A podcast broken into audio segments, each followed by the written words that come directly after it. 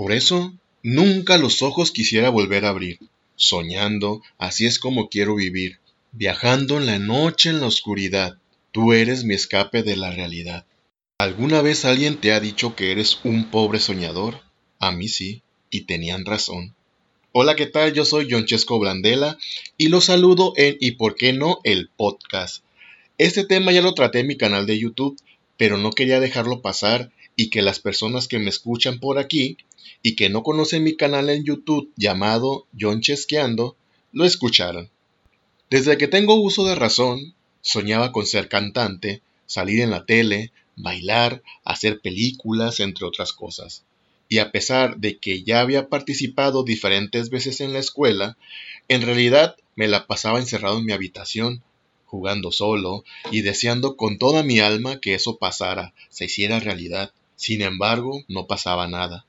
Eran los ochentas y los niños de esa época no teníamos celular, no teníamos computadora, no teníamos internet, Así que las únicas referencias eran la televisión, el radio y lo poco o mucho que ahí se hacía. Yo, con mis discos de acetato, era feliz. Antes de salir de la primaria, que era en inicio de los noventas, jugaba mucho con un amigo al cual llamaremos Paquito. Y lo llamaremos así porque alguna vez en un festival de Día de las Madres, él recitó el poema Mamá soy Paquito, ante cientos de señoras que con lágrimas aplaudían de pie. Después de la escuela, Paquito y yo bailábamos y cantábamos en la sala de su casa. Imitábamos a grupos de moda, por ejemplo al grupo Caló y a Locomía, con todo y movimientos de abanicos. Y lo curioso es que yo me enojaba porque él siempre quería ser el cantante principal y a mí me tocaba ser el bailarín o la segunda voz. Y bueno, era uno de mis mejores amigos, quizás el único, además le gustaba cantar y bailar como a mí, así que yo no ponía resistencia. ¿Qué importa ser el segundo? Yo era feliz jugando a los artistas y más con Paquito mi amigo. Recuerdo que cuando ya estaba en la secundaria, que me crean o no, era muy tímido, todo me daba vergüenza, en aquel entonces les platicaba a mis pocos amigos sobre estos sueños y todos me tiraban a loco. Ya ni mi amigo Paquito me hacía caso, pues a pesar de que seguíamos juntos en la secundaria, en el mismo salón, ambos cambiamos y comenzamos a tener diferentes amigos, otros hobbies. Después y con el paso del tiempo, ya no fuimos amigos, solo un recuerdo. Pero mucho ojo en esta parte de la historia, no se olviden de Paquito, porque casi hasta el final vuelve a aparecer. Uno de mis mejores amigos en la secundaria, a este lo llamaremos Rufo, y yo éramos inseparables. Él sabía todo de mí, a pesar de que éramos tan diferentes. Él me escuchaba, era amigo de la niña que me gustaba, me ayudaba con consejos y así. Alguna vez fuimos al centro de la ciudad y llegamos al puesto de revistas. En la parte de arriba había varias revistas con tipos con el torso desnudo. Y con toda la seguridad le dije a Rufo, que algún día yo iba a salir en esas revistas. Él me miró extrañado, ya creía que yo estaba medio loco, pero con ese comentario se lo confirmé. Después de unos segundos incómodos, me preguntó que si yo sabía lo que estaba diciendo, que si yo sabía de qué se trataban esas revistas, y yo respondí que claro que sí. Pero en realidad no lo sabía con exactitud, como que tenía una idea, pero no lo sabía con exactitud. Mis palabras habían salido de mi boca de manera espontánea, queriendo decir que en el futuro yo iba a ser alguien que saldría en revistas, porque yo pensaba que solo los famosos salían en portadas de revistas y desconocía que ese tipo de revistas era de caballeros para caballeros, o sea, contenido de temática gay. Por supuesto que mi amigo lo sabía y estaba sacado de onda. Solamente me respondió un seco si tú lo dices.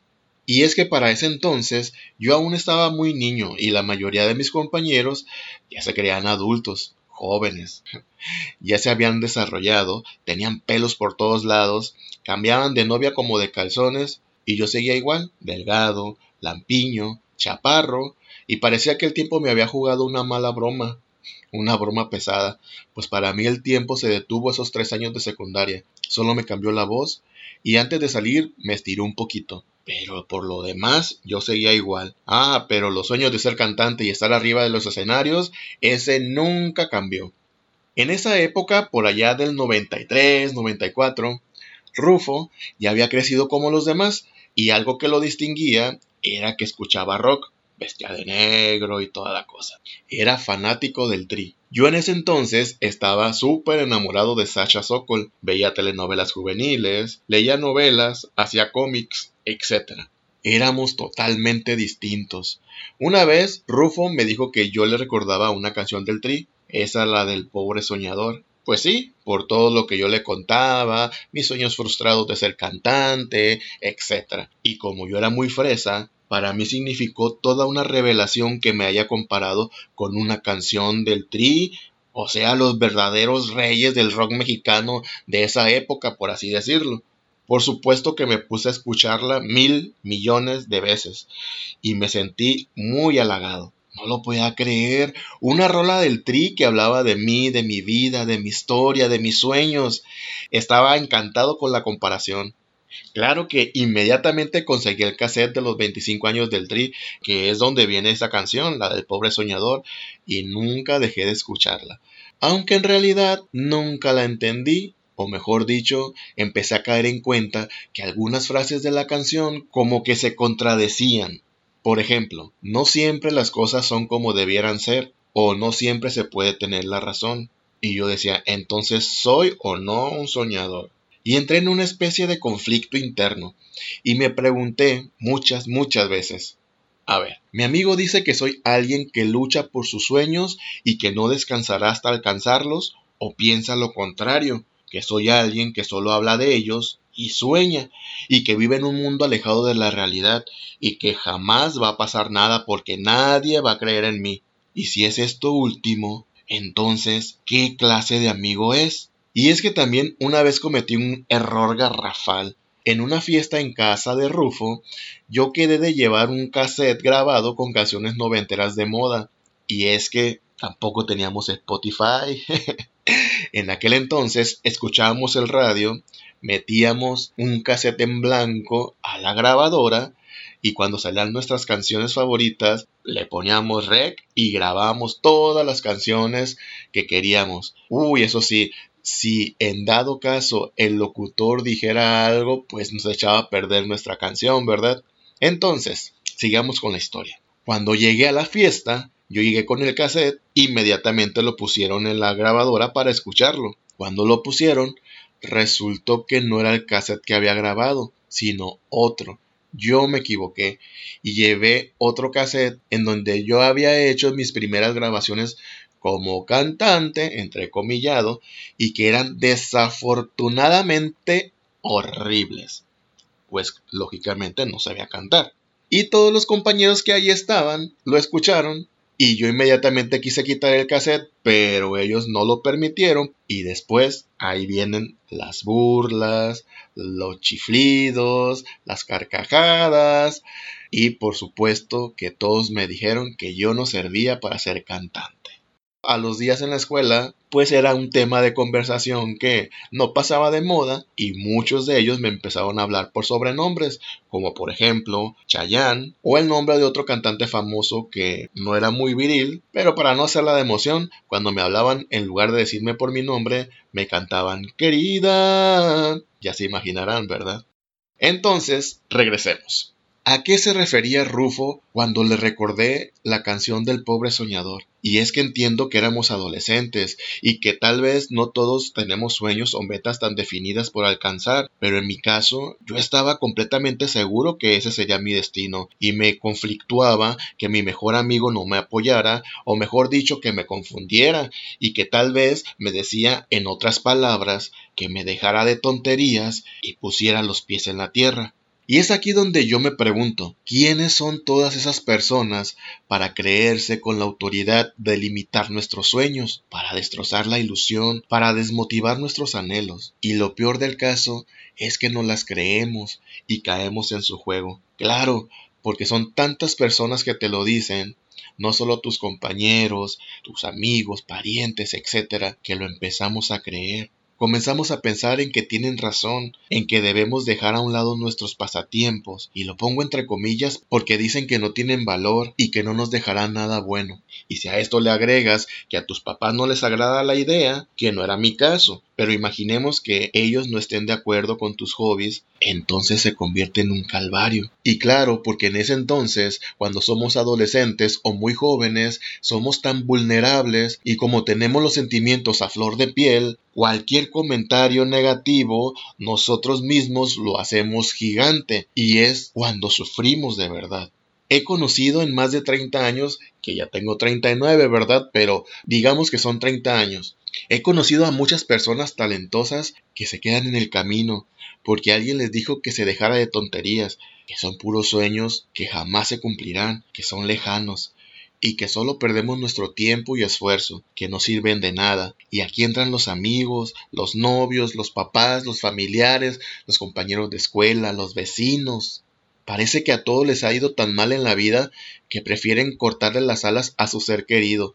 Y otra vez uso comillas en ser querido para atraerlos a la realidad. Pues será su realidad. Porque en mi caso, mi realidad era esa, estar encerrado en mi habitación soñando en ser cantante, dibujando cómic, escribiendo y leyendo historias en novelas o jugando con mis monitos.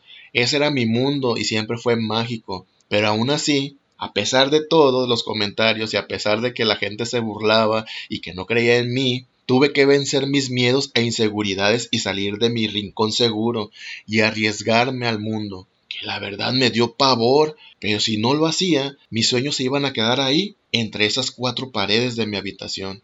Claro que en el camino también encontrarás a gente positiva que te va a alentar, que te va a brindar la mano, no para que llegues inmediatamente a la meta, pero sí para que vayas dando un paso tras otro y vayas aprendiendo, porque sin aprendizaje tampoco se llega muy lejos. Todas las metas son válidas y todas son posibles, de verdad. Es cuestión de que dejemos de escuchar un poquito a los demás, o por lo menos lo muy negativo, y que sigamos el camino que dicta nuestro corazón, y claro, que nos preparemos para lograrlo. Un corredor de maratón no llega a la meta si no tiene una preparación previa. Por más buenos que seamos en algo, siempre tenemos que seguir preparándonos, luchar, arriesgarnos, vencer todos nuestros miedos e inseguridades. Nadie dijo que era fácil. Hay que esforzarse mucho, mucho, mucho.